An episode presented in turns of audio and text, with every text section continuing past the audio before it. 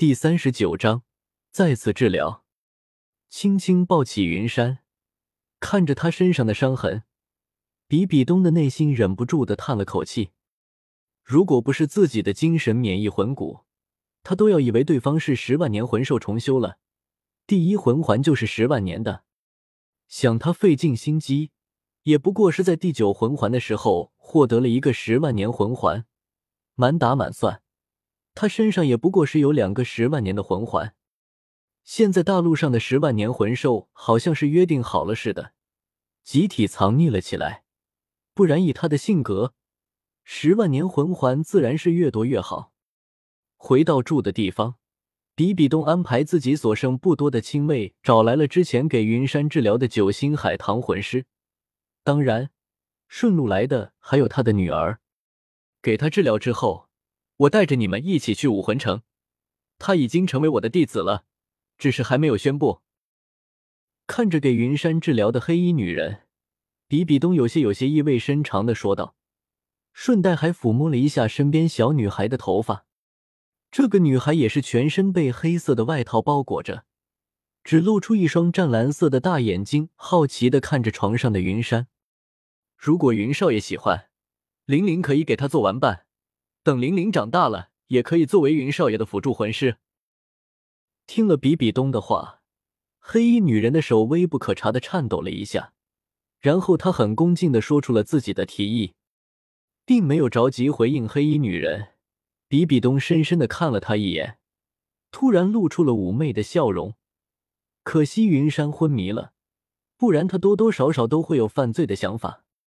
大约过了十几分钟，黑衣女人收回了武魂，云山身上的所有伤口都已经完全愈合了，身上的魂力也充盈了起来。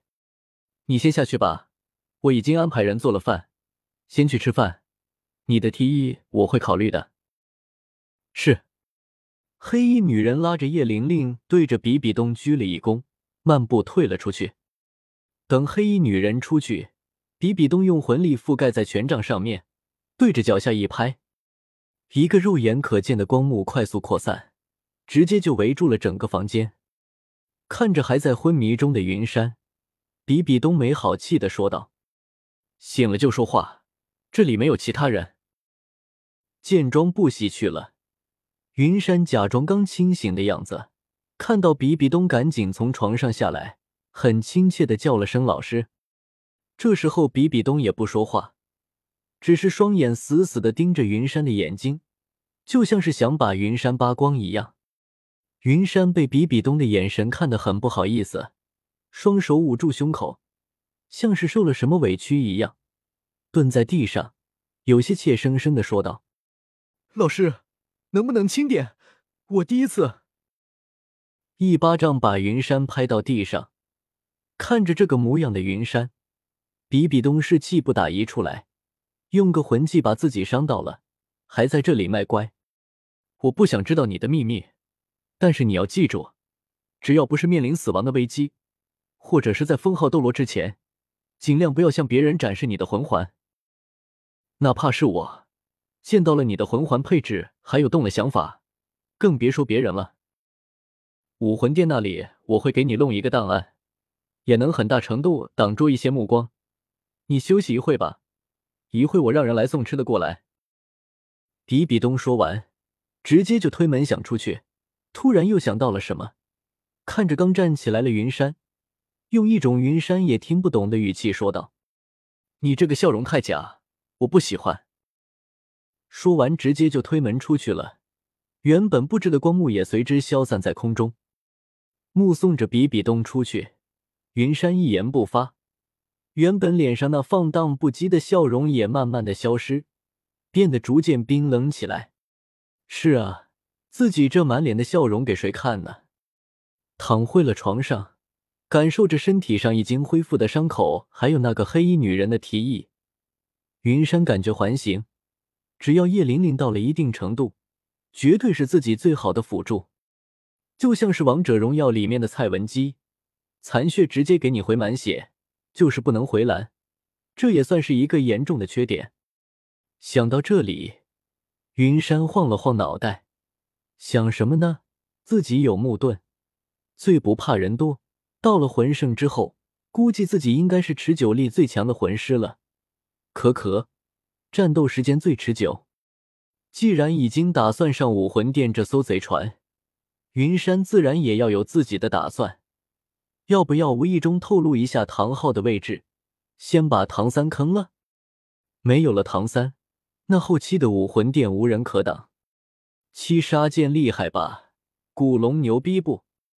不一样，剑断骨碎，根本抵挡不住武魂殿的步伐。又转念一想，云山否决了自己的想法。这不行，唐三身上有所谓的主角光环，主要是还有那个牛逼哄哄的老爹。现在比比东接受罗刹神的考核，这个阶段不能动用全力。真要动起手来，唐昊打不过。为了儿子，势必向昊天宗求助。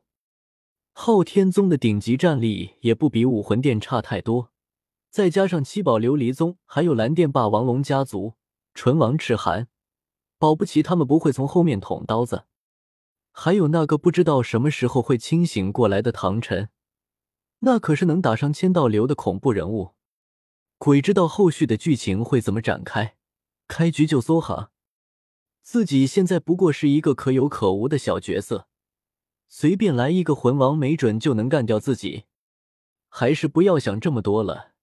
纵观唐三成神之前的经历，最大的转折点就在冰火两仪眼的仙草和蓝银皇的血脉觉醒上面。蓝银皇自己找不到，抢他的仙草，还有那个海神传承，总得行了吧？就算我得不到，也不能让你拿到。当然。最后还有一个损招，截胡击杀大师，这完全就是一个祸害。如果现在击杀玉小刚，比比东肯定不会同意。但是他可以在唐三进学院之前截胡大师，把他骗到自己手里。现在自己九岁快十岁，五六年时间足够自己拥有一定程度的自保能力。到时候自己去诺丁学院当个老师，等唐三到了学校。自己赶在大师前面带走唐三，哪怕是隐藏在暗处的唐昊也发现不了什么异常。自己再给唐三秀一波智商，只要自己的演技到位，这个小狐狸也乖乖到碗里来。还是实力不够用啊，不然也不用考虑这么多，顾前又顾后，直接横推不就好了？一力降十会。云少爷，我能进来吗？就在云山胡思乱想的时候，门外突然传出来一个小女孩的声音。